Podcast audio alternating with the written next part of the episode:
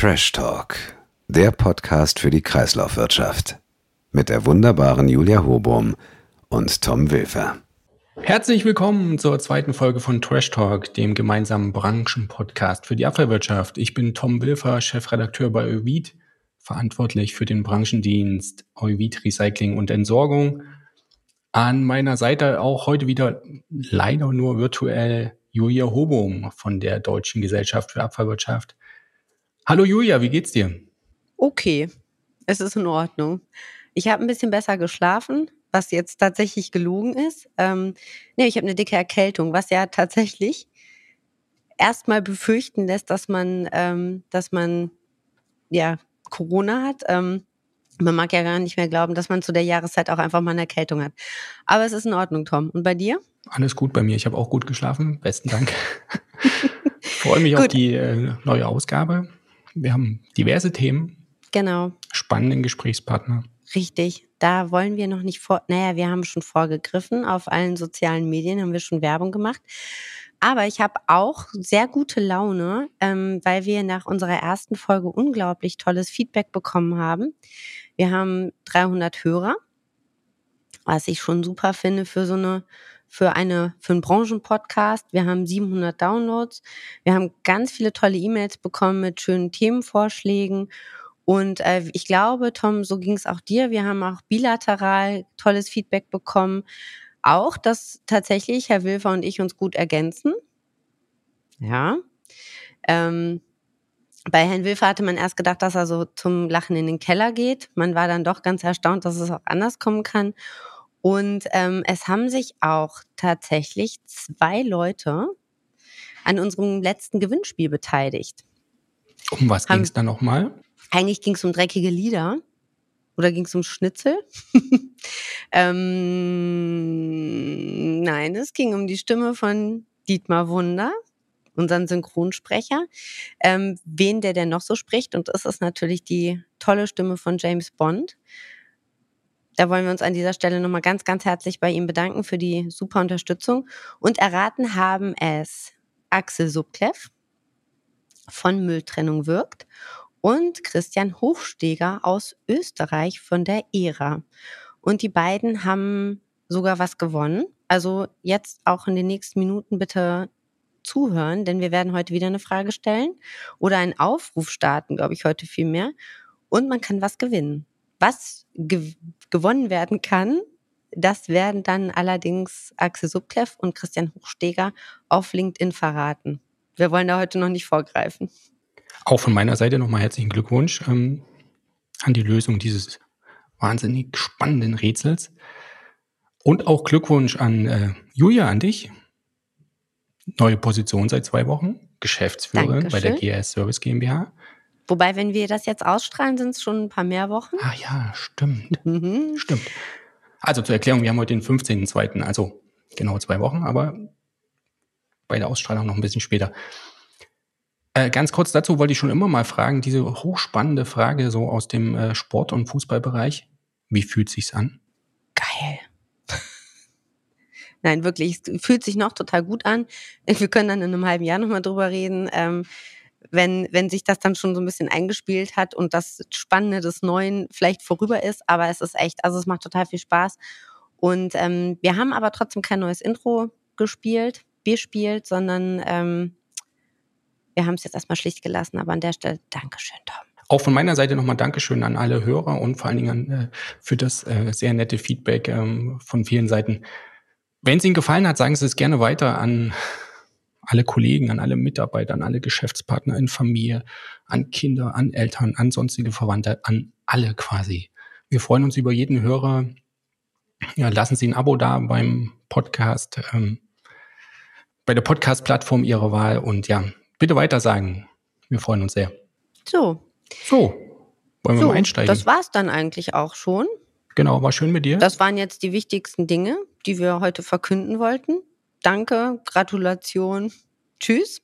Nein, ähm, lass uns mal einsteigen. Wir haben heute ganz, ganz tolle Themen noch für unser Zweiergespräch mit, äh, mitgebracht. Für alle, die heute sozusagen das erste Mal eingeschaltet haben. Der Podcast teilt sich auf. In der ersten halben Stunde spreche ich mit Tom alleine und in der zweiten halben Stunde plus minus ein paar Minuten haben wir immer einen äh, ganz tollen Gast ähm, mit an Bord, den wir dann in einem lockeren Gespräch ausquetschen. Ähm, und ja, lass uns einsteigen, Tom. Genau. Mit unseren genau. Themen, mit unseren ähm, EUVI-Themen, DGAW-Themen des Monats. Genau, ich habe, ähm, und du hast es ja auch getan, mal die letzten Ausgaben von uns durchgeschaut und ähm, mal geschaut, was da so die spannendsten Themen waren, was ähm, für ein bisschen Aufregung gesorgt hat, ähm, was diskutiert wurde, ja, was ganz einfach die Branche bewegt hat. Und einsteigen würde ich gerne mit dem Thema Müllverbrennung. Da gab es ein paar Diskussionen in den letzten Wochen, insbesondere darum, ob die Müllverbrennung in den Emissionshandel einbezogen werden sollte. Insbesondere den europäischen Emissionshandel, Abkürzung für Julia EU-ETS, ist der europäische Emissionshandel. Ich wollte dir doch diese Frage stellen, denn wir haben auch den Hinweis bekommen, dass wir doch hin und wieder ein paar Abkürzungen erklären sollten. Das haben wir hiermit schon getan. Aber jetzt mal zum Thema ganz konkret. Und zwar gab es ja kurz vor Weihnachten noch den Vorstoß von Remondes mit verschiedenen, äh, gemeinsam mit verschiedenen Umweltverbänden, doch wie gesagt die Müllverbrennung in den Emissionshandel mit einzubeziehen. Ja, da waren äh, Mitunterzeichner unter anderem Deutsche Umwelt, Umwelthilfe auf europäischer Ebene noch Zero Waste Europe ja, und das hat, wie gesagt, für, für einiges Aufsehen gesorgt. Ähm, zumal Remondes ja immerhin die Nummer zwei im deutschen Verbrennungsmarkt ist, wenn man alle Beteiligungen, die das Unternehmen an verschiedenen Anlagen hält, mit dazu rechnet. Absolut. Tom, ähm, eine Frage nochmal. Warum eigentlich? Warum sollen eigentlich die Müllverbrennungen mit, ja, mit eingeschlossen werden? Aufgrund des ähm, CO2-Ausstoßes, der dabei und was möchte damit man damit vermeiden, wenn man die Müllverbrennungsanlagen einbindet? Dass nicht mehr so viel Abfall verbrannt wird, sondern mehr recycelt wird. Genau, richtig. Ähm, und deswegen hat man dann auch ähm, den Vorschlag gemacht, eben nicht nur die Müllverbrennung äh, mit einzuschließen, sondern auch die Deponien. Ähm, hat natürlich dann nochmal für weitere Diskussionen äh, gesorgt. Aber wenn man wirklich sich mal die letzten Ausgaben des Euvids aufmerksam durchgelesen hat, ähm, es geht, immer noch viel um Deponien, was mich wirklich immer wieder erstaunt. Ähm, viele Deponien, die geschlossen werden, die dann doch nochmal wieder verlängert werden und so weiter und so fort. Also meine persönliche Meinung, es macht Sinn, definitiv. Wenn man den Druck wirklich ins Recycling erhöhen möchte, aber das ist nur meine persönliche Meinung. Dazu. Gut, äh, klar, wenn man das auf eine europäische Ebene zieht und das äh, Emissionshandelssystem ist natürlich auf Europa ausgerichtet, dann ist es natürlich auch sinnvoll, die Deponien noch mit einzubeziehen. Also gerade in Deutschland gibt es ja für Siedlungsabfälle äh, keine Deponien mehr und da hat sich natürlich entsprechend auch die Recyclingquote in den letzten, ja, doch mindestens 15 Jahren deutlich erhöht. Aber wenn man gerade auf einer europäischen Ebene das Problem betrachtet, dann ist natürlich ganz klar so, dass wenn man die Müllverbrennung mit einbezieht, dann eigentlich auch die Deponien mit einbeziehen sollte. Ähm, durch den Methangasausstoß ist ja eine deutlich höhere negative Wirkung auf das Klima. Zu Wobei erwarten. ich ja auch gelesen habe, dass man ja jetzt äh, dann auch Wasserstoff über die Müllverbrennungsanlagen tatsächlich gewinnen möchte, was ja dann wieder einen absolut positiven Beitrag bringen sollte. Um in Schleswig-Holstein, der ZVO hat ja jetzt, glaube ich, auch die ersten Fahrzeuge schon in der Beschaffung. Ähm, also das, das wird richtig spannend. Ich bin mal gespannt, wie man dann auch die Systemgrenzen entsprechend zieht, um das wirklich dann auch richtig abzubilden. Ähm, jetzt habe ich hier noch Taxonomie. Möchtest du da noch was zu sagen? Genau, das war ja genauso auch ein weiteres Thema äh, rund um die Müllverbrennung. Dann gab es natürlich auch Forderungen. Äh, Taxonomie war ja ähm, der breiten Öffentlichkeit in einem anderen Zusammenhang heftig in der Diskussion. Ging es um die Einbeziehung der Atomkraft und auch ähm, Energieerzeugung aus Gas. Äh, ob das eine nachhaltige äh, Energieerzeugung ist, war natürlich sehr umstritten. Aber aus der Branche kamen natürlich auch die, ähm, die Vorschläge und auch ähm, das Ansinnen, dass die Müllverbrennung auch in die Taxonomieverordnung der EU aufgenommen werden sollte. Ist dann nicht passiert, aber ja, da gab es auch die Argumente, dass man natürlich durch die thermische Abfallbehandlung Abfälle von Deponien fernhält und dass man auch durch ihre Müllverbrennung äh, mehrere Millionen Tonnen CO2-Äquivalente einsparen könnte. Genau, war ja auch direkt ein Wunsch auch von EEW in Persona Bernhard Kemper. Ähm, ja. Genau, aber das hat sich ja bisher nicht, äh, hm? nicht realisieren lassen. Also die, der Wunsch wurde nicht gehört, ähm, trotz der Warnung, dass ähm, dass sich das negativ auswirken könnte auf die Möglichkeiten der Betreiber zur Kapitalbeschaffung und auch in dem Schreiben, was dann von verschiedenen Verbänden an Finanzminister Lindner gerichtet wurde, wurde ja auch ähm, äh, die Sorge geäußert, dass wichtige Kapitalströme in andere Sektoren umgelenkt werden könnten und gerade nicht in der Müllverbrennung landen. Oder im Ausbau genau. der Technologien, die da vielleicht auch notwendig wären. Und jetzt ähm, komme ich zu unserem nächsten Punkt, was wirklich eine mega Erkenntnis war. Wirklich, also eine mega Erkenntnis.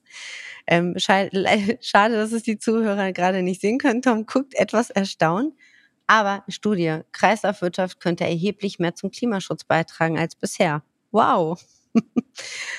ähm, wow. Wow. Größtes CO2-Einsparpotenzial liegt in der Beendigung der Abfalldeponierung.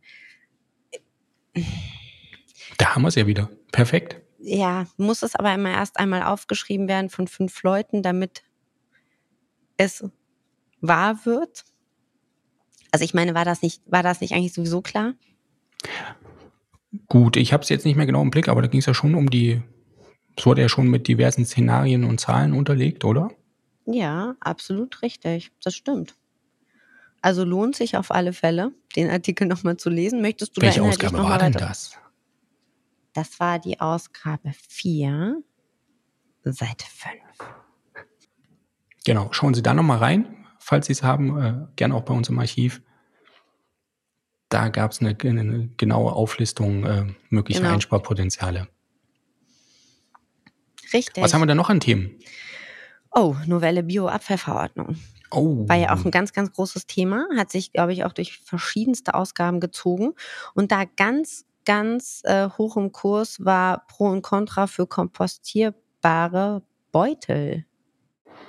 Ganz konkret ging es da um die Frage, dürfte man, sollte man solche Beutel noch benutzen dürfen für die Getrenntsammlung von Bioabfällen?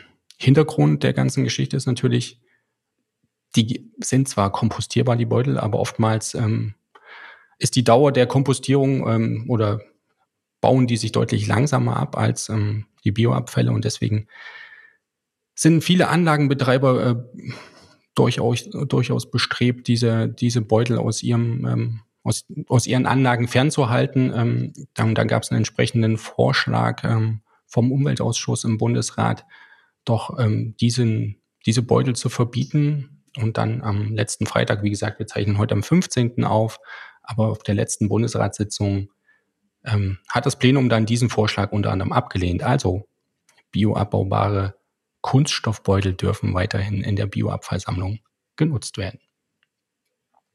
Kann man Meine Mutter hat geteilter Meinung zu sein, aber ja. Ja, also ich sehe das auch sehr kritisch. Ähm, ja, ist jetzt aber auch wieder meine absolut persönliche Meinung, ist ein bisschen schwierig, weil wir noch über generell über die Kunststoffproblematik in der Biotonne sprechen. Und jetzt sagt man den Bürgerinnen und Bürgern, ihr dürft aber Biokunststoffe benutzen. Ich glaube, man sollte es immer erstmal ein bisschen schlicht halten für den Otto-Normalverbraucher. Äh, an der Stelle, Tom, ich habe dir vorhin die Frage gestellt, du konntest sie mir auch beantworten. Ähm, was sind Hemdchenbeutel? Das war wirklich heute eine Erkenntnis. Hemdchenbeutel. Ich habe es überlegt, das sind so die Beutel, in denen ich Hemden kaufe. Woher kommt dieses Wort? Könnte vielleicht auch ein Hemdchen reinpassen, wenn es ein ganz kleines ist, aber normalerweise sind das die Beutel in der Gemüse- und Obstabteilung. Deine Hemden sind ein bisschen größer, ne? ja, ein bisschen. Mehr Fahrrad fahren. genau.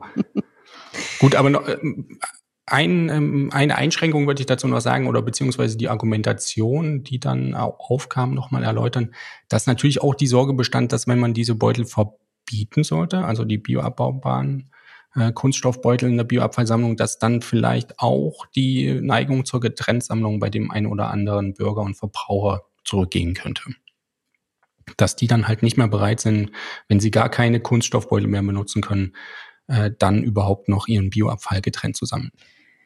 Ja, das Problem ist ja immer, dass, dass es dann in der Küche anfällt, dann sapscht es, dann ist es ekelhaft, dann hat man sowieso diese dünne, dieses dünne Hemdchen, Beutelchen in der Hand, ähm, was ja dann eigentlich total praktisch ist, weil für was anderes kann man und will man es ja nicht benutzen und dann fickt man da halt irgendwie den Gripsch rein, der so in der Küche anfällt.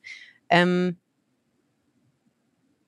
Ja, ich, ich denke echt gerade noch so drüber nach. Ich, ich tue mich da, ich tue mich damit echt total schwer, so eine, so eine ähm, Zwischenlösung einzuführen weil ich einfach echt, glaube ich, immer klare Linien erstmal vorgeben würde. Und ich weiß auch noch aus meiner Zeit ähm, beim kommunalen Unternehmen, als ich Bereichsleiterin Abfallwirtschaft war, das war ein Riesenthema, diese Verunreinigungen in der, äh, in der Biotonne.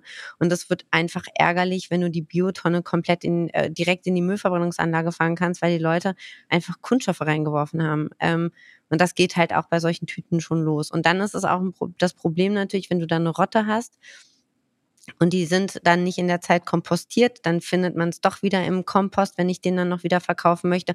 Und dann steht der Bürger da und sagt, ey, das sind aber hier alles irgendwie kleine Kunststoffschnipsel im Kompost, den will ich nicht. Und dann erklär den mal, ja, das sind aber alles kompostierbare Kunststoffe. Das kannst du auch gar nicht mehr nachweisen. Das ist echt, ist meine Meinung. Wie gesagt, ich will jetzt nicht äh, vom Verbund der kompostierbaren Kunststoffe gleich böse E-Mails bekommen. Ähm, ich glaube einfach nur, dass man da noch ein bisschen Forschungsbedarf hat und auch unglaublich viel Aufklärungsbedarf. Definitiv. Definitiv. Äh, kleine anekdotische Evidenz noch von meiner Seite. Ich wohne im Mehrfamilienhaus in, in Karlsruhe. Ähm, Gibt es auch, äh, wir haben sogar zwei Bioabfalltonnen und da prangen große Aufkleber drauf.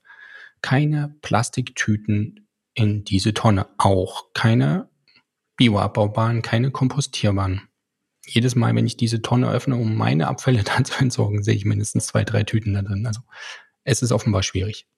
Ja. Gut, also dranbleiben in der Politik, im kommunalen Bereich, dranbleiben. Genauso Technische Weiterentwicklung wäre da ja auch ein Thema.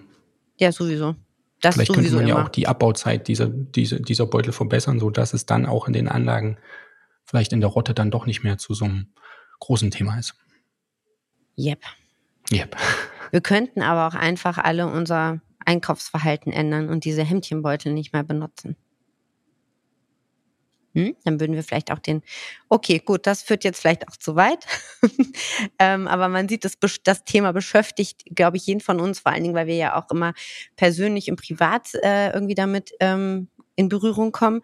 Genauso auch wie Batterien. Batterien. Batterien, Batterieverordnung. Ähm, aber ist ja jetzt tatsächlich aktuell diskutiert worden. Und äh, das im Umweltausschuss, also auf EU-Ebene, wurde ja jetzt ähm, abgestimmt über höhere Sammelziele bei Altbatterien, was ich ja sehr begrüße. Ja, finde ich super. Also Herr Wilfer guckt mich gerade unglaubwürdig an, also so ein bisschen ungläubig an, so nach dem Motto, doch, meinst doch, du das ernst? Das sollten wir alle begrüßen, ernst. dass da die Sammelziele erhöht werden. Aber braucht man dafür einen Batteriefund, ja oder nein? Ähm, nein. Nein? Nein, wir haben noch ganz, ganz viele andere Hebel, mit denen wir an die, es geht ja vor allen Dingen um Lithiumbatterien. Also es mhm. geht beim Pfand ja hauptsächlich um Lithiumbatterien. Ich glaube, dass wir noch viel mehr Hebel in Bewegung setzen oder überhaupt einfach mal andere Dinge noch einsetzen könnten, bevor wir auf das System Pfand zurückgreifen. Es ist auch schwierig. Auf welche Batterien willst du, äh, willst du ein Pfand erheben? Und vor allen Dingen in welcher Höhe? Wenn du mal darüber nachdenkst, wie viele kleine Lithiumbatterien haben wir überall. Wir haben die in Elektrogeräten, wir können die so kaufen und so weiter und so fort.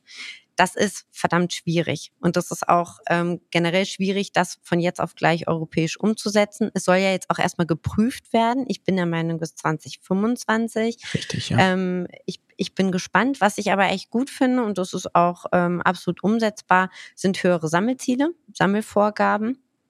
Wir haben ja jetzt gerade schon aktuell die 50 Prozent. Ähm, EU-weit ist es ja noch auf 45 Prozent. Deutschland war, war endlich mal in einem Punkt Vorreiter. In einem Punkt. muss es echt mal sagen. Ich habe jetzt gerade, kleine Anekdote. Ich habe jetzt gerade im Kino so eine geile Werbung gesehen. Da will eine Frau an, ähm, an so einen Unfallstelle und will unbedingt helfen. Und dann steht da so ein, ein Polizist und sagt, nein, wir warten auf Europa. Das denke ich mir manchmal bei den Gesetzgebungsverfahren auch. Wir gucken ganz lange zu und warten immer darauf, was von Europa kommt. Aber, Aber der Binnenmarkt. Entschuldigung für die Unterbrechung. ich mag dich auch. Wir können auch gleich nochmal über das Altpapier sprechen, wenn du willst. Nein, aber, aber, äh, aber tatsächlich, ne, dass man nicht mal so mal Vorreiter ist und sagt, ey, guck mal, hier funktioniert das. Ich meine, ähm, so ein Blueprint mal in, in, mit einer deutschen Handschrift und dann sagen, hier kommt Leute, das ist geil, das funktioniert. Nein, wir sitzen da, wir warten auf Europa, wir warten auf Europa. Ich kann echt, man merkt so richtig, da kann ich mich gerade in Rage sprechen. Das ist ein, ein, ein total nerviges Thema weil wir immer auf Europa warten. Jetzt ist aber abgestimmt worden, also wir sind ein bisschen weiter, vielleicht auch ein bisschen weiter weg, ich weiß es nicht. Also fand sehe ich kritisch, ähm, aber alles andere ist total gut umsetzbar, außer eines, und da möchte ich nochmal ganz kurz drauf eingehen, das ist dieser super Rezyklateinsatz. Mhm. Ganz kleine Rechenaufgabe. Überall in Europa werden gerade Gigafactories gebaut. Acht Millionen Tonnen Batterien, also Lithiumbatterien sollen in Verkehr gebracht werden oder sollen produziert werden. Und wenn ich jetzt einen Rezyklateinsatz vorgebe von x Prozent, die Batterien aber gar nicht dem Recycling zur Verfügung stehen, damit ich diesen Rezyklateinsatz überhaupt sicherstellen kann, dann wird es etwas schwierig. Du hast die Rechenaufgabe, es war keine wirkliche Rechenaufgabe, aber du hast es verstanden, oder? Ich warte noch auf Boah, die Zahlen, aber ja, ich, ich, ich, glaube, es ist komplex. Äh, wenn es nicht zur Verfügung steht, kann ich es auch nicht einsetzen. Genau. Deswegen gab es ja im Vorfeld noch ein Positionspapier verschiedener Industrieverbände, die genau darauf hingewiesen haben, dass es dann natürlich zu genau. Wettbewerbsproblemen kommen könnte in Europa, auch bei den nachgelagerten Industrien. Genau, richtig. An sich finde ich einen Rezyklateinsatz auf ähm, oder eine Recyclingvorgabe auf, ähm, auf Metallebene, also auf Elementebene, finde ich total gut. Da wird sich einiges tun müssen. Also da bin ich echt mal, da bin ich echt mal gespannt, wie sich dann die Verwertungskapazitäten in den nächsten Jahren aufbauen und, äh, und weiterentwickeln. Im Moment ploppt das ja so überall aus dem Boden und alle sagen, wir können's, wir können's, wir machen Kreislaufwirtschaft, wir können's.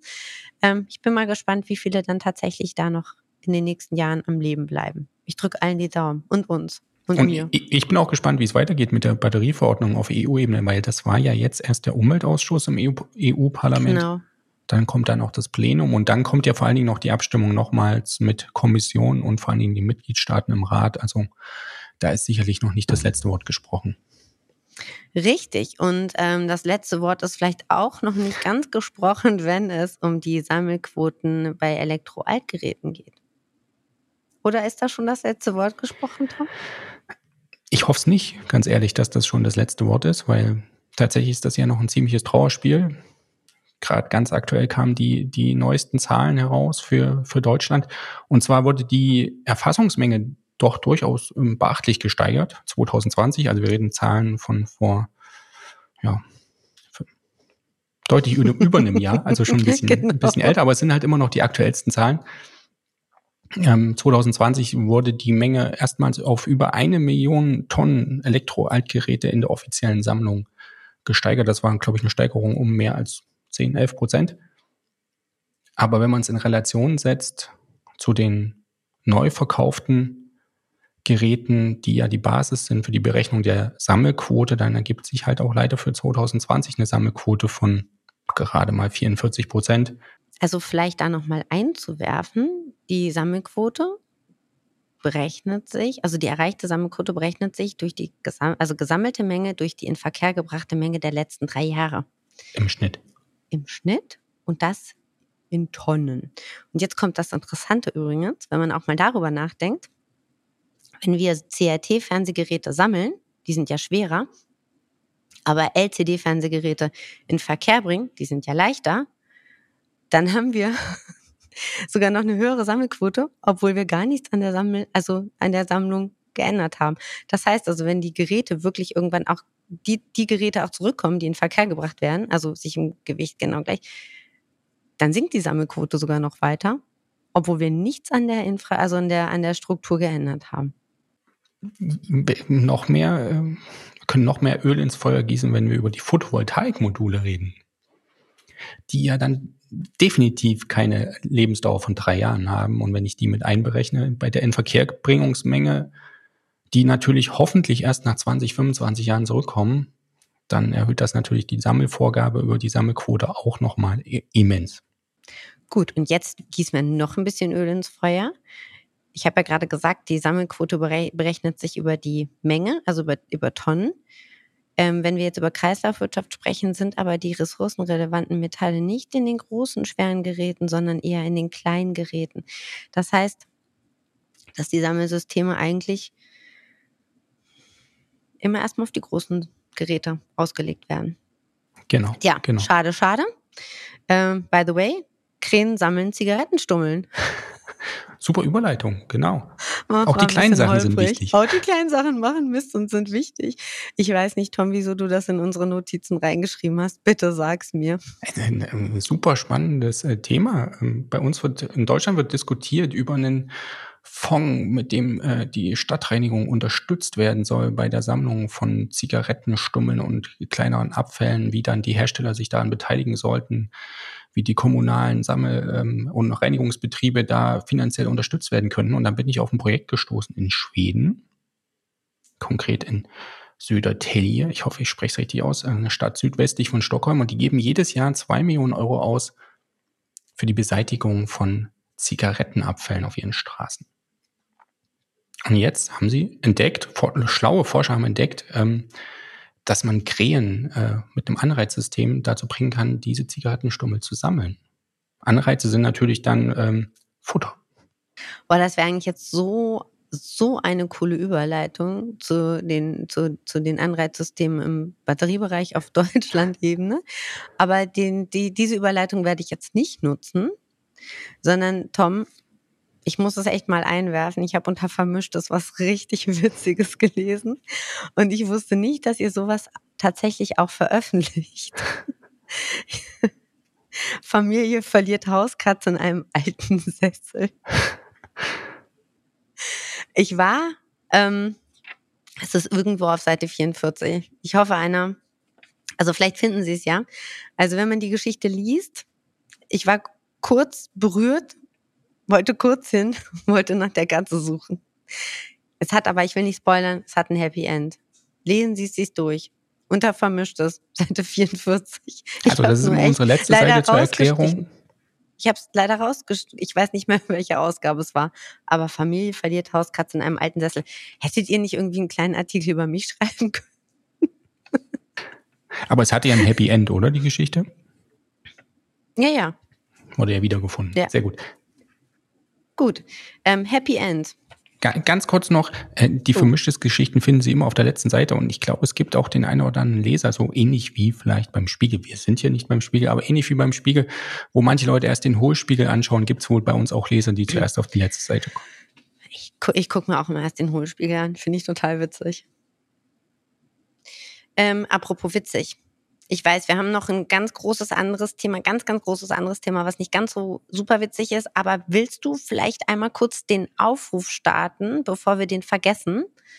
Ähm, und das genau. ist auch der Aufruf, finde ich nämlich total geil, wenn Sie da Hilfe, Hilfe leisten, und da geht es jetzt wirklich nicht um die Katze im Sessel, sondern mega Aufruf, wenn Sie Hilfe leisten, dann bekommen Sie von uns einen Preis, wir unterstützen das. Und ähm, es war zwar meine Idee, ich will es nochmal kurz betonen, aber Tom darf es vortragen.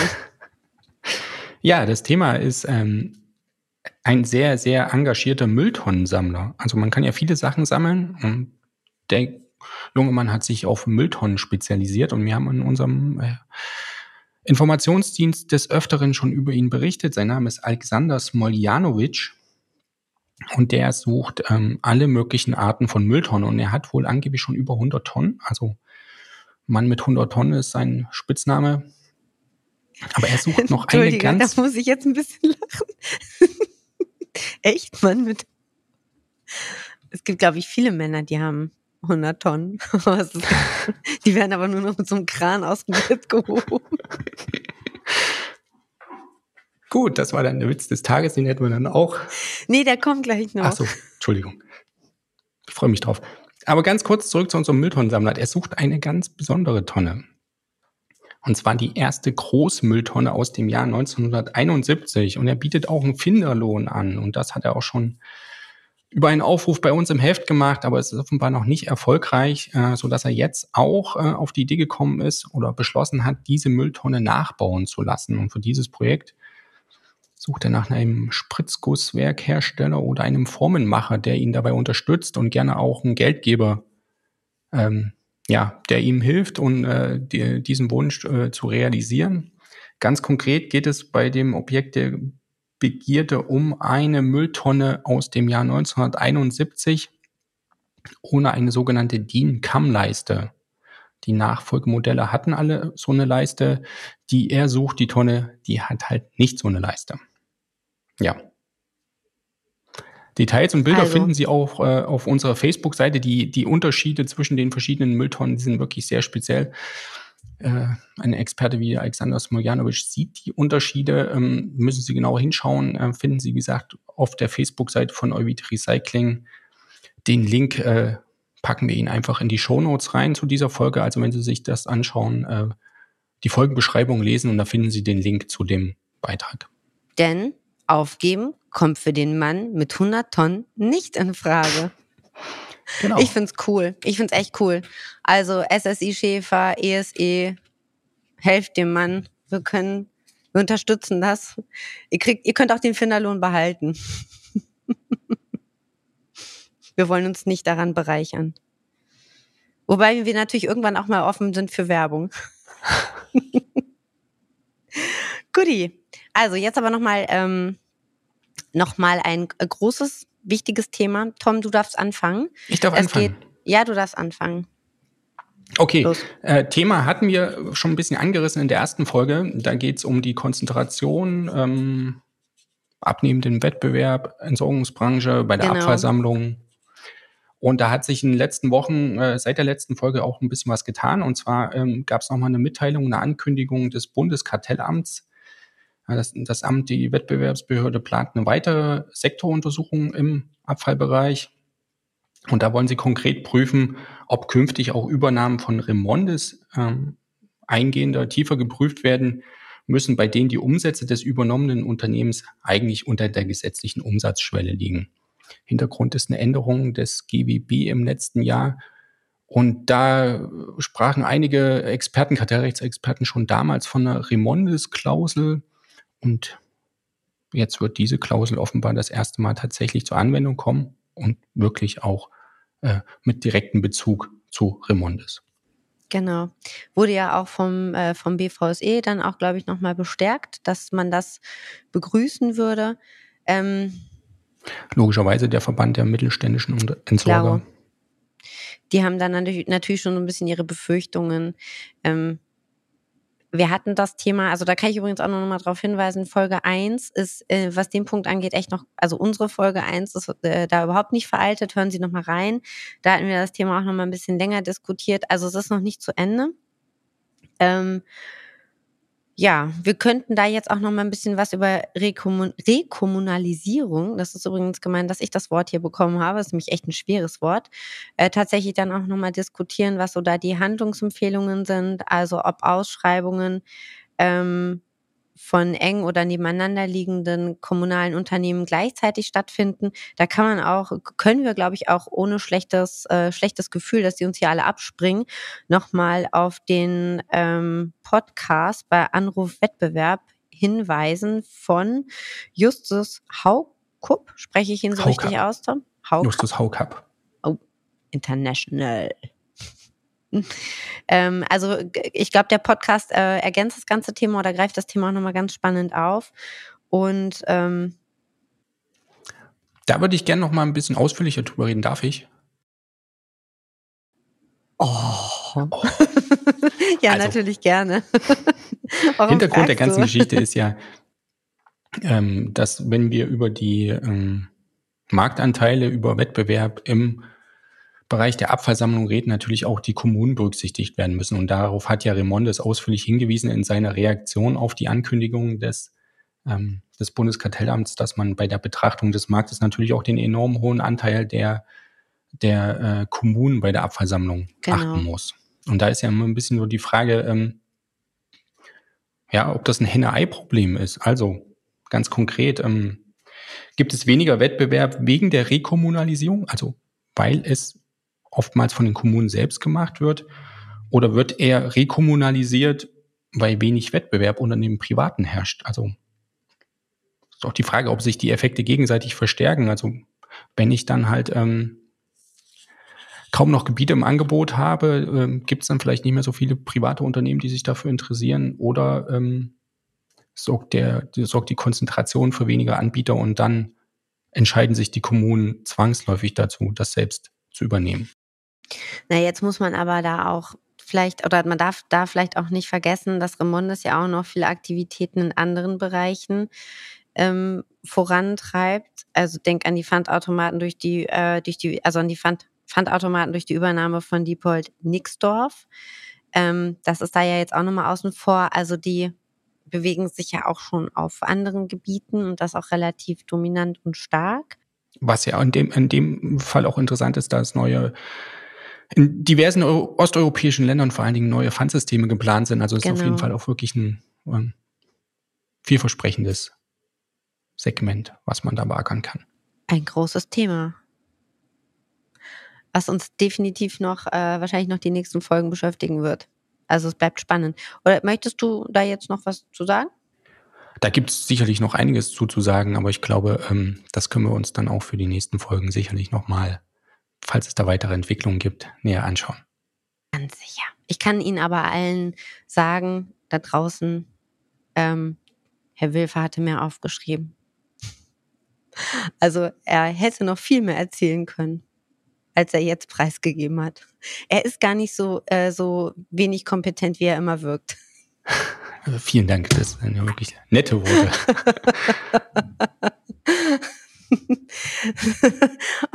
oh, Tom. Du bist mega kompetent, das weißt du. So, jetzt sag ich dir was. Es kommt nämlich der Mein Witz. Mein Witz der heutigen Folge. Und der hat tatsächlich auch man hätte ihn tatsächlich doch vielleicht auch nach dem 100-Tonnen-Mann bringen können.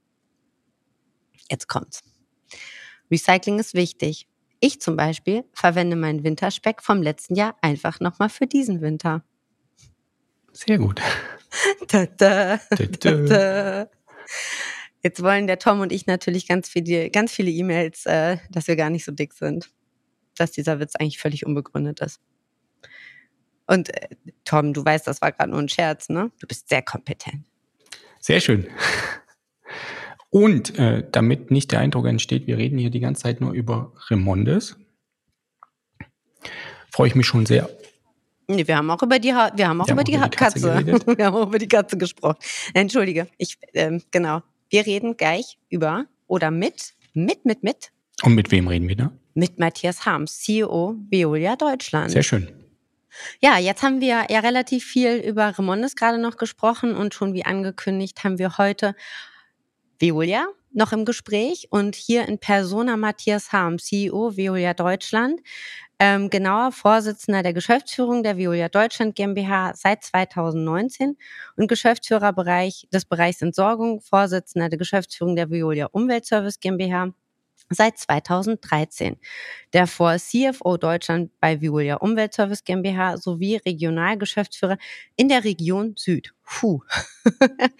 2005 bis 2008 CEO für das baltische Geschäft der Cleanaway Gruppe.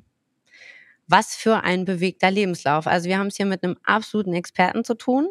Ähm, Tom, ich glaube, du hast noch ein bisschen was außerhalb der Veolia-Gruppe recherchieren können.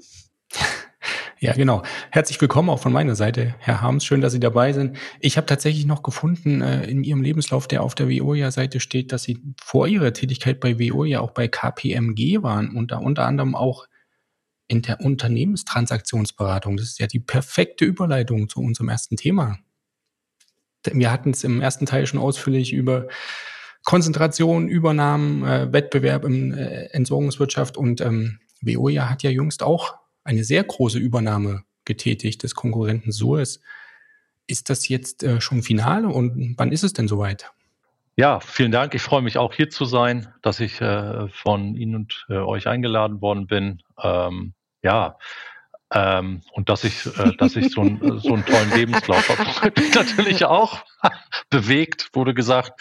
Ähm, ja, zur Frage Suez. Ja, das ist in trockenen Tüchern. Ähm, das ähm, ist durch ähm, verschiedene Behörden freigegeben. Äh, das sind, das spielen ja nicht nur die Kartellämter äh, eine Rolle, sondern eben auch ähm, Börsenaufsichten, die heißt AVA in äh, Frankreich. Das ist also alles Erfolg. Die New Suez-Anteile sind ja auch schon ähm, ver veräußert, abgegeben, so wie vereinbart. Es sind auch schon äh, die äh, restlichen Aktionäre Angebote gelegt worden, glaube ich, sogar schon abgefunden, heißt es, glaube ich. Ähm, was noch fehlt, äh, sind die sogenannten Waiver von den Kartellämtern. Das heißt also, es ist so eine, mhm. auch für meine Laufbahn, so eine einmalige Situation, dass im Prinzip Closing erfolgt ist, aber wir immer noch wie mhm. dritte Unternehmen äh, agieren müssen. Ich will sagen, also im Moment sind wir immer noch Wettbewerber in Deutschland. Das in verschiedenen Ländern ist es anders. Es geht ja um sehr viele Länder. Aber in Deutschland äh, sind wir immer noch wie Dritte. Aber ich sage, man mal um. ich glaube, das ist, ist genau die richtige Formulierung. Also übrigens auch nochmal von meiner Seite herzlich willkommen. Jetzt hast du schon die erste Frage beantwortet. Ähm, und ähm, tatsächlich, du hast es auch gerade schon richtig gesagt, Matthias, der deutsche Markt. Das ist ja bringt ja un unglaublich Unruhe rein, was ja auch manchmal ganz gut tut, wenn, wenn so ein bisschen Unruhe in den Markt kommt. Kannst du irgendwie schon abschätzen, was es für Auswirkungen auf den deutschen Markt, wird es überhaupt Auswirkungen auf den deutschen Markt haben, diese Übernahme?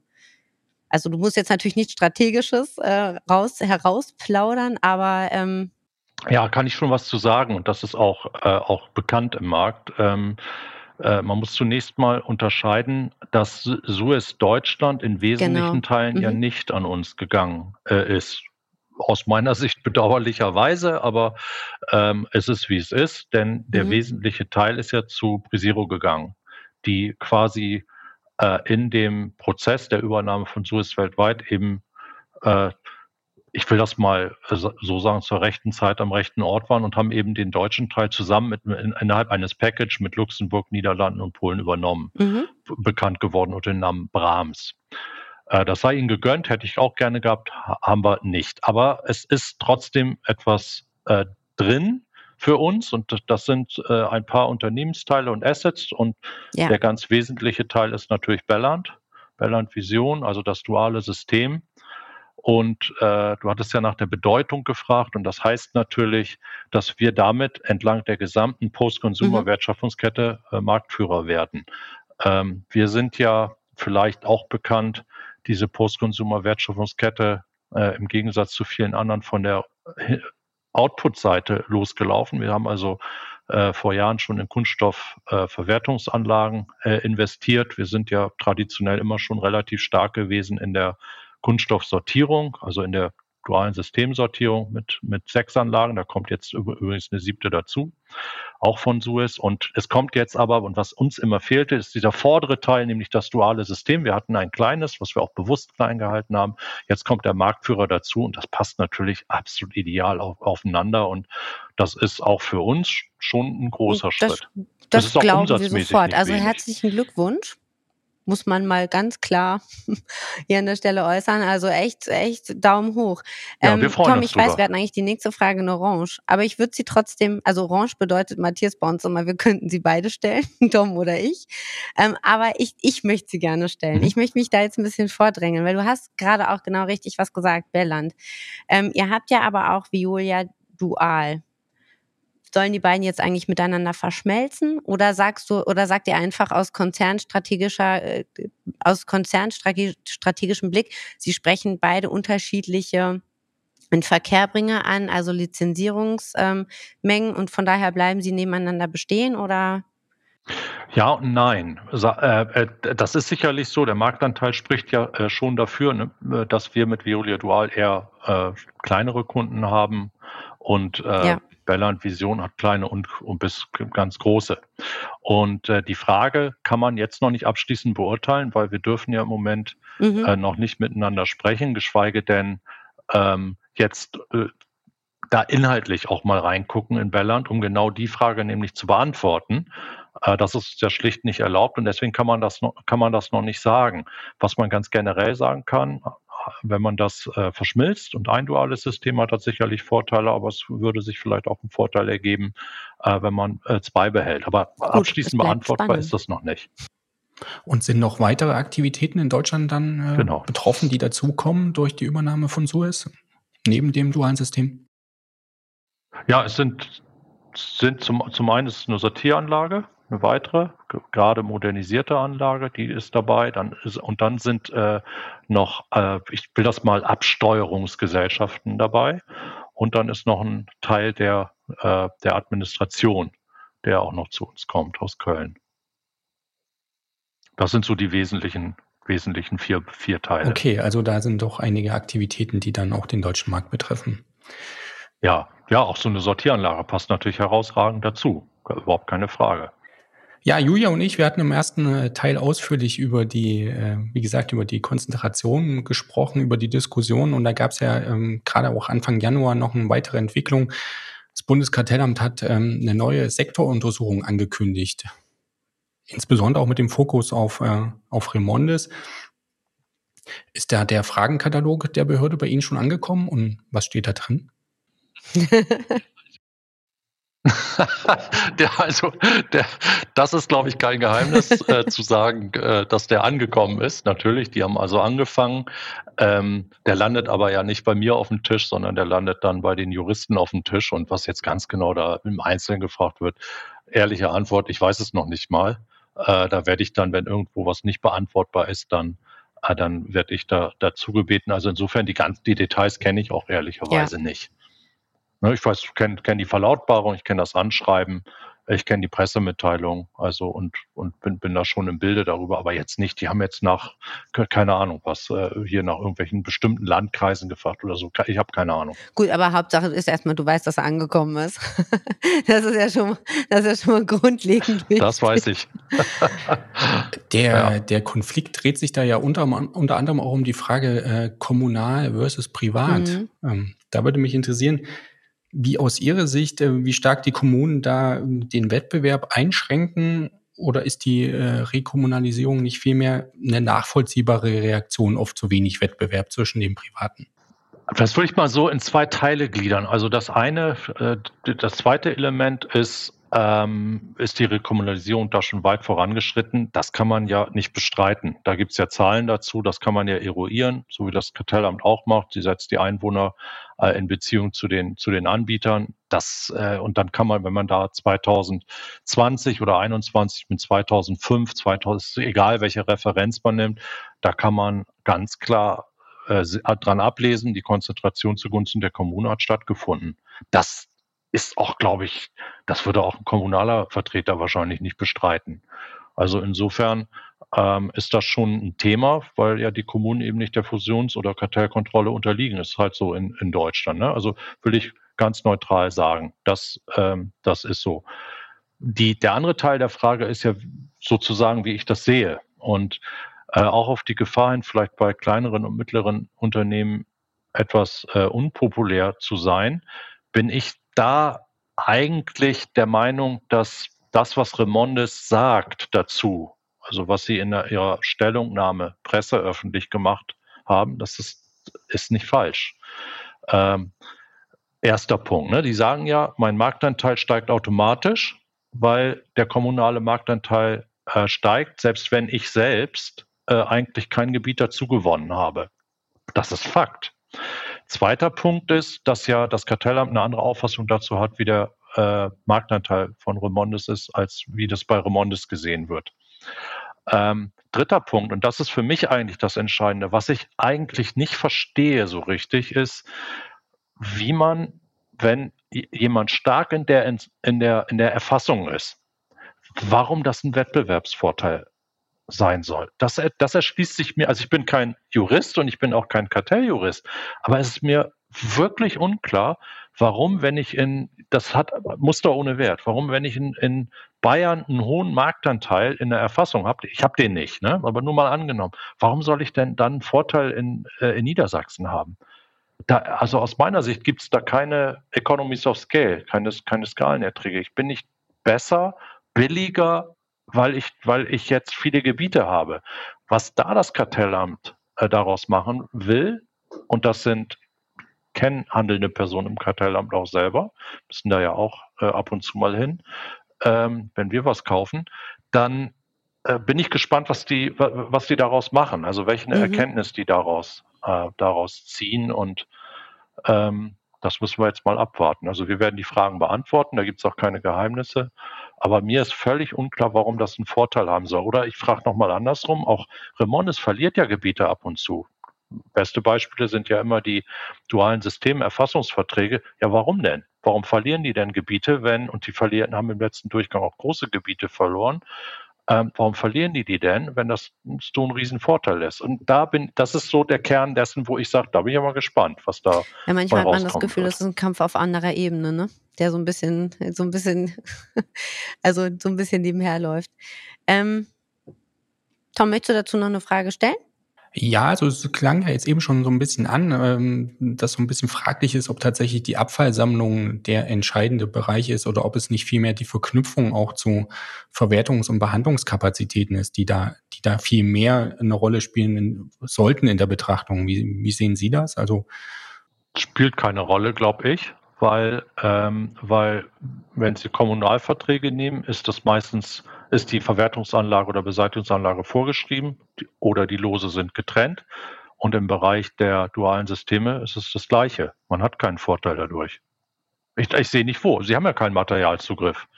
Wenn das so wäre, okay, dann hätten wir ein Thema. Aber das haben wir ja nicht. Guti. Tom, ich werde okay, jetzt, werd jetzt diesen Themenblock verlassen. ich werde jetzt, äh, werd jetzt Matthias Harms mit ein paar anderen Themen noch ähm, strapazieren. Und zwar, wir hatten das, äh, wir hatten das auch in der letzten, äh, in der letzten Folge, in der letzten ersten Folge, muss man ja sagen. Ähm, der komplette Koalitionsvertrag, den wirst du ja wahrscheinlich auch gelesen haben, Matthias. Und da hat ja auch mal die Kreislaufwirtschaft eine kleine Passage abbekommen, was ja schon mal erstaunlich war. Ähm, ein klitzekleiner äh, Punkt, den wir hier, oder ein, ein großer Punkt eigentlich eher, den wir hier mit dir nochmal besprechen wollen, ist stoffliches Recycling versus chemisches Recycling. Ähm, da geht es ja nochmal um die rechtliche Einstufung des chemischen Recyclings und gerade Violia ist ja auch stark im Kunststoffrecycling tätig. Ähm, wie seht ihr das?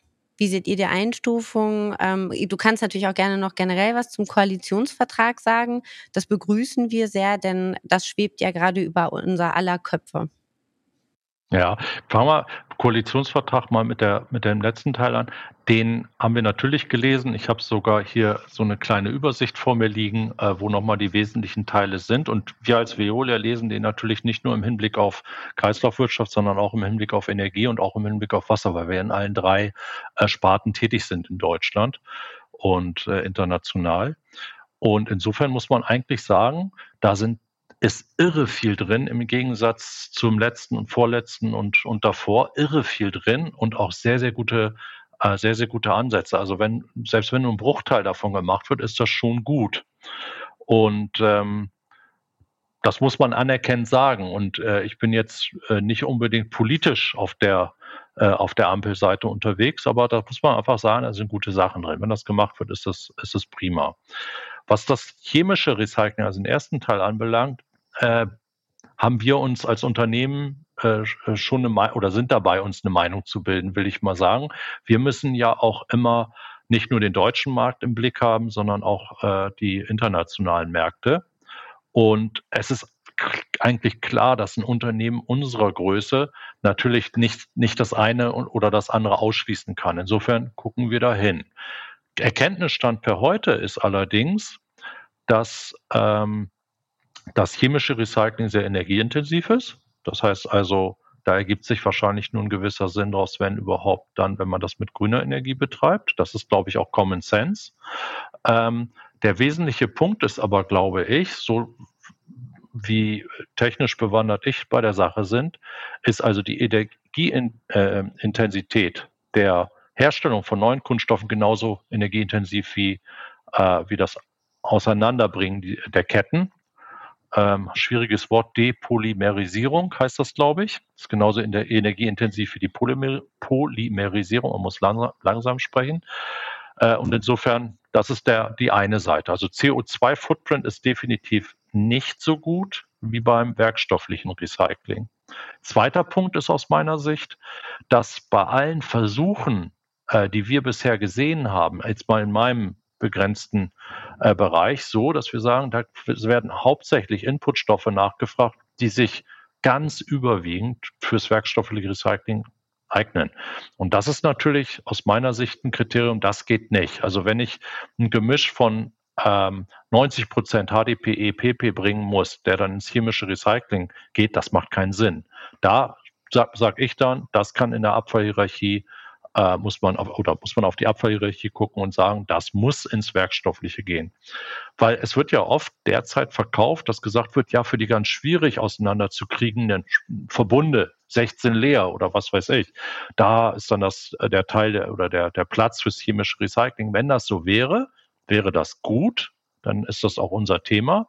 Alles, was wir bisher sehen, ist aber das Gegenteil davon.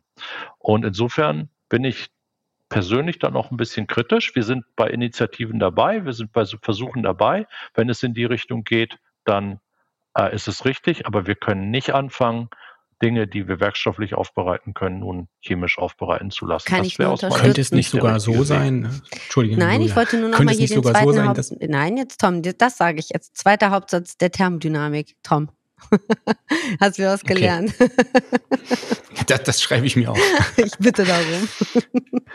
Aber könnte es nicht sogar so sein, dass ähm, Sie haben gerade die, die, die Verbunde angesprochen, dass durch das ähm, chemische Recycling und durch die Möglichkeiten, die man da hat, und man kann es halt dann auch Recycling nennen, ähm, dass dann die An Anreize zu einem ähm, recyclinggerechten Design so ein bisschen zurückgefahren werden, dass man sich gar nicht mehr die Mühe gibt, da auch werkstofflich recycelbare Verpackungen, äh, Kunststoffe einzusetzen? Absolut richtig. Ähm, das Risiko besteht und deswegen muss man auch vorsichtig sein. Ne? Was dagegen spricht, ist der CO2-Footprint. Da wird sicherlich das Werkstoffliche nicht schlagbar sein. Das ist so mein Eindruck. Das müsste der Riegel sein, der davor kommt, wahrscheinlich. Ähm, aber ansonsten das Risiko, haben Sie, gebe ich Ihnen vollkommen recht, stimmt. Gut, dann haben wir hier noch ein, noch ein anderes Thema, geht so ein bisschen in, in eine ähnliche Richtung. Ähm, hat zuletzt auch für hitzige Diskussionen gesorgt. Achtung, großes Wortspiel. Äh, es geht um Müllverbrennung. Ähm, und die Einbeziehung der Verbrennung in Emissionshandel. Und das würde jetzt zumindest vorgeschlagen mit einem, äh, mit einem äh, Frist, wurde das vorgeschlagen, mit einer, mit einer Umsetzungsfrist im EU-Parlament, im Umweltausschuss wurde das vorgeschlagen. Ähm, sollte man da nicht auch Deponien mit einbeziehen, wenn man den Methanausstoß sieht, der ja doch deutlich klimaschädlicher ist? Also da habe ich schon mal ge äh, gelesen, die Diskussion, habe ich selber noch nicht so richtig nachgedacht. Konsequent wäre das wohl. Also unsere Maxime ist da und die ist, glaube ich, fair. Man muss Gleiches gleich behandeln. Also wir können nicht so eine Diskussion machen, äh, Beseitigung, da ist das so, Verwertung ist das so, das muss, da muss Gleiches gleich behandelt werden. Die das Deponierungsthema ist ja auch ähm, im Green Deal und im, im EU-Kreislaufwirtschaftspaket drin. Das ist eine richtige Sache, in Deutschland ja bekanntermaßen seit 2005 nicht mehr erlaubt. Da muss man dann mal ein bisschen europäisch gucken und sagen, das, das ist definitiv ein richtiger Schritt. Ähm, da es sich ja um sehr klimaschädliches Gas handelt, müsste man dafür auch eine Lösung finden. Ob die das ist, bin ich jetzt unsicher, da bin ich nicht tief genug drin, aber generell, wenn Sie sagen so, aber generell sehen Sie das als richtige Richtung Das ist nämlich auch das, was ich ja. vorhin gesagt habe, sonst hätte ich das jetzt noch rausschneiden lassen müssen. Weil wir die Diskussion vorhin halt eben auch schon hatten. Oder ganz kurz angerissen haben. Gut, wir haben aber noch Trends und notwendige Entwicklungen für mehr Kreislaufwirtschaft. Das haben wir noch als dritten Punkt, das sollten wir nicht auslassen. Tommy Tom. Die erste ja, Frage ist deine. Gern, kann ich gerne übernehmen. Also ich meine, BO ja äh, will Markt, Weltmarktführer bei der ökologischen Transformation werden. Habe ich das richtig übersetzt? Ja, das ist das, was immer wieder genannt wird. Ähm, genau, dann ist ja die Frage, Correct. wie nehmen Sie äh, die Trends wahr oder wo sehen Sie die großen Chancen für die, für die Entwicklung zur Kreislaufwirtschaft in den nächsten Jahren? In welchen Bereichen und ja, vor allen Dingen, welche Herausforderungen muss man da bewältigen, um die Potenziale nutzen zu können? Also wenn man in Koalitionsvertrag guckt, da stehen viele gute Sachen, wie gesagt, drin und auch etwas, ähm, was wir als BDE ja auch schon seit geraumer Zeit fordern. Äh, Sie wissen ja wahrscheinlich, dass ich im äh, Präsidium vom BDE auch sitze und der BDE hat schon lange gesagt, ähm, Kreislaufwirtschaft kann, kann nicht ein Thema sein, was nur am Umweltministerium hängt. Das muss ein viel größerer Bestandteil von Wirtschaftspolitik sein.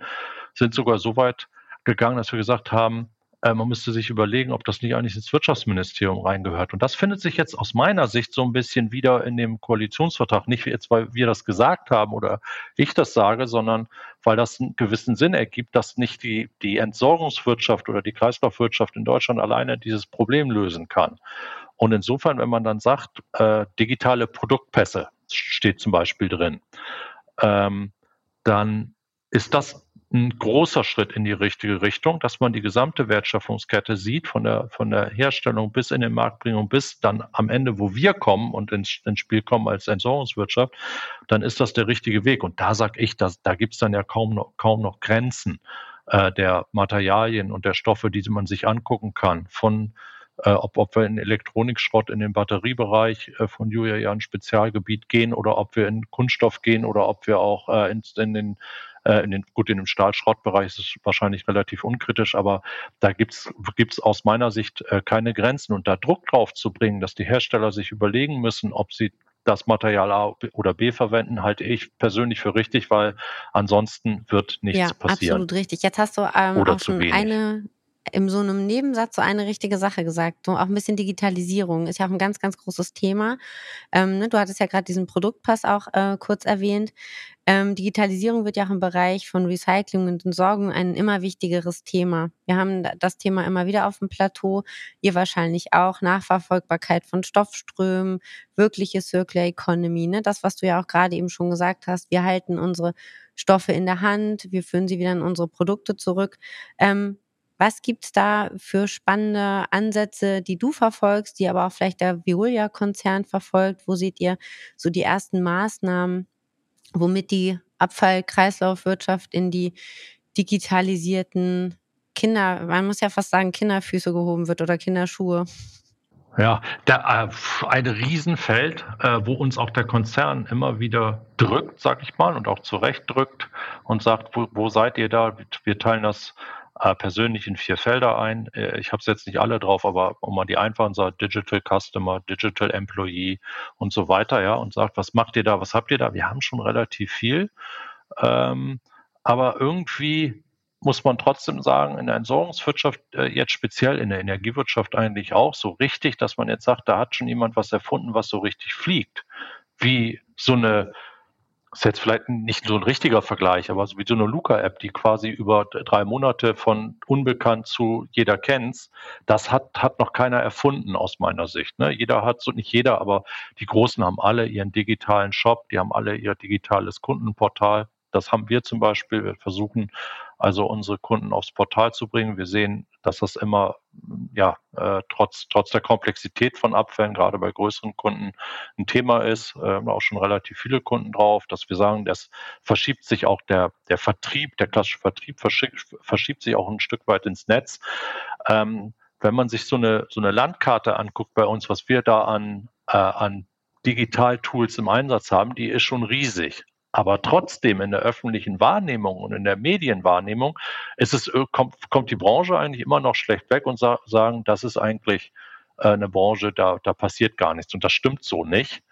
Ähm, aber es ist, es, wir, wir haben eben diese Luca-App noch nicht, äh, noch nicht äh, erfunden. Und es liegt natürlich auch ein bisschen daran, dass der Markt sehr, sehr zergliedert ist und ähm, jeder sein, sein eigenes äh, Tool probiert da gibt's äh, auch gute Ansätze, was zusammenzumachen. Wenn man jetzt mal zum Beispiel die Logistikdaten äh, über das Tool, was der BDE sehr antreibt, ne, dass sich, dass sich die äh, die Welten unterhalten können. Da gibt es schon gute Sachen, die auch äh, quasi schon in der Realisierung sind, aber es ist eben noch nicht so der, äh, der äh, das Facebook oder das sowas gibt es eben noch nicht. Äh, und das wird auch noch eine Weile dauern und das liegt eben natürlich an dem zergliederten äh, Markt. Da, da tatsächlich nochmal eine Frage so am Rande. Ähm, es gibt ja halt auch diese, im Endeffekt das Plattformgeschäft und es gibt ja die richtig klassische Abfallwirtschaft. Glaubst du, das wird irgendwann so eine Ergänzung, Plattform mit klassischer Abfallwirtschaft so ein bisschen angebunden als ausführendes Organ? Oder werden wir doch noch lang genug bei der klassischen Abfallwirtschaft bleiben? Die Frage ist super und die ist auch super schwer aus meiner Sicht. Ähm, hm. Die, also ich, ich persönlich, also warum, warum ähm, antworte ich jetzt nicht äh, wie auch so, so selbstsicher, weil ich mal ähm, selber den Fehler gemacht habe, beim Handy und habe gesagt, äh, war ein großer Fan von Kameras und Digitalkameras, habe gesagt, never ever wird so ein kleines Gerät mal in der Lage zu sein, vernünftige Fotos zu machen. Und schon fünf Jahre später war ich total falsch. Ja, und wenn ich jetzt also mit derselben Überzeugung sage, ähm, ja, nein, das wird es noch ewig geben, die klassische Abfallwirtschaft, dann holt irgendwann in fünf Jahren jemand diesen Podcast raus und sagt, guck mal, was der gesagt hat. Also ähm, nichtsdestotrotz glaube ich, dass es viel, viel länger dauern wird, als man denkt. Und es haben schon, es sind schon so viele Unternehmen angetreten und haben äh, haben Sachen rausgebracht. Teilweise sind, wir haben auch ein, was davon ausprobiert, die sind dann in der Versenkung wieder geschwunden. Den richtigen Durchbruch gibt's nicht. Aber das liegt natürlich auch daran, dass gerade Abfallwirtschaft, Energiewirtschaft auch, ja so stark geregelt ist äh, äh, und nicht nur aus einem Rechtsbereich, sondern eben aus ganz, ganz vielen Rechtsbereichen, dass es unglaublich komplex ist, diese äh, Sache in, äh, in einer äh, App äh, äh, abzubilden, die dann sozusagen den Markt uberisiert. Ne? Also die Versuche hat es ja immer wieder gegeben zu sagen, im Prinzip mache ich jetzt mal MyTaxi äh, oder Hansa-App würde der Hamburger sagen, ja, das mache ich jetzt mal für die Abfallwirtschaft und ich bringe einfach den Nachfrager von Leistungen äh, und den Anbieter von Leistungen zusammen und das wird dann die ganze Wirtschaft, äh, die ganze Abfallwirtschaft aus den Angeln nehmen. Das ist aber nicht passiert, weil ein, ein, äh, ein Kunden ähm, zu entsorgen, hätte man früher gesagt, aber der nicht nur einen Stoff hat oder der nicht nur den 1-1er vor seinem Geschäft hat, ähm, das ist eben nicht Taxifahren. Da ist Taxifahren auswechselbar. Diese Leistung ist nicht so auswechselbar, weil jeder Kunde was anderes will. Es sei denn, der AZV 1.1, also das, das mag ja sein. Aber das ist ja immer weniger der Fall, ja. Äh, und der Kunde hat ja mittlerweile auch wirklich kapiert, welcher Stoff was wert ist und welcher nicht. Und das lässt sich eben nicht so einfach in, in einer App abbilden. Und das ist für mich, sind das also diese Rechtsgebiete und diese Tatsache, dass es ein komplexeres Produkt ist, sind für mich die Blocker, dass ich im Moment nicht so richtig glauben mag, dass wir äh, in zwei oder so sehen, dass, dass, da, dass dort ein äh, Newcomer ist, der, den, den keiner gesehen hat und auf einmal sind wir alle weg. Ich will es mal übertreiben. Und Abfallwirtschaft hat natürlich auch immer noch was mit Assets zu tun. Die Markteintrittsbarriere ist natürlich auch noch äh, etwas höher. Ja, in, beim Taxi brauche ich ein Auto, eine entsprechende äh, äh, eine entsprechende Lizenz, dann kann ich aber anfangen. In der Abfallwirtschaft, wenn ich in der Behandlung unterwegs bin, das ist schon eine ganz andere Nummer. Vielleicht sind ja dann Belland Vision und Violia Dual die ersten, die dann äh, so eine Plattform abbilden können. Schauen wir mal. Schauen wir mal, genau. Ähm, Thema Herausforderungen haben wir noch ähm, einen, einen Aspekt hier, der ja eigentlich alle Branchen zunehmend trifft, aber sicherlich auch die Abfallwirtschaft, die Entsorgungswirtschaft. Und das Thema ist der Fachkräftemangel. Wie nehmen Sie das bei Veolia wahr und ähm, was tut das Unternehmen, was tut der Konzern dagegen, um da ja auch weiterhin ähm, das Personal zu kriegen, das man braucht, um weiterzuwachsen, um die, um die Herausforderungen bewältigen zu können? Ja, eine Frage, die wir immer wieder gestellt bekommen und auf die es, ähm, auch wenn die Personaler das nicht so gerne hören, keine so richtig gute Antwort gibt. Also für mich sind das zwei Teile. Einmal neues Personal zu rekrutieren, ähm, ist ein unglaublich schwieriges Geschäft. Wir sind da natürlich von betroffen. Wir haben endlos freie Stellen. Äh, und zwar mittlerweile nicht nur im gewerblichen Bereich. Das, ja, die Vorboten genau. waren ja die Fahrer, als die Bundeswehr nicht mehr ausgebildet hat. Das ist ja jetzt schon ein ganz alter Hut. Aber das zieht sich jetzt ja viel weiter in den gewerblichen Bereich und auch in den Administrationsbereich rein. Das gilt auf, auf allen Ebenen. Und deswegen legen wir ein starkes Augenmerk darauf, zunächst mal zu sagen, äh, wir möchten mal gerne die Leute erstmal behalten, die bei uns sind. Da muss man ja auch drauf aufpassen. Ne? Und das ist aus meiner Sicht eben nicht nur äh, eine Frage der äh, Bezahlung, das spielt eine Rolle.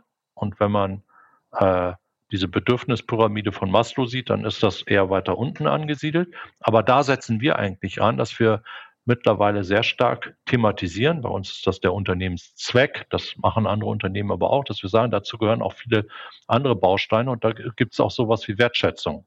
Und die, mit der Wertschätzung geht einher, dass Leute sich wohlfühlen und sagen, das mag ja sein, dass ich links und rechts vielleicht ich sage jetzt mal aus einfach drei Stunden, äh, drei, drei Euro die Stunde mehr verdiene, aber ich schätze, ich, ich habe hier einen Vorgesetzten, der mich wertschätzt, ich habe eine Arbeit, die, ähm, die wertvoll ist im Sinne der äh, für die Gesellschaft. Äh, ich bin beim, beim ökologischen Wandel dabei und so weiter. Also all diese Themen thematisieren wir sehr stark, neben den weichen Faktoren äh, und versuchen uns da permanent zu verbessern, dass zunächst mal uns keiner verlässt.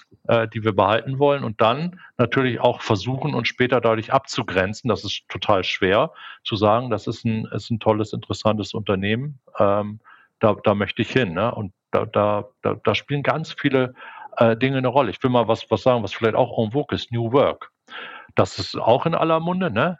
Wir wollen es wirklich machen.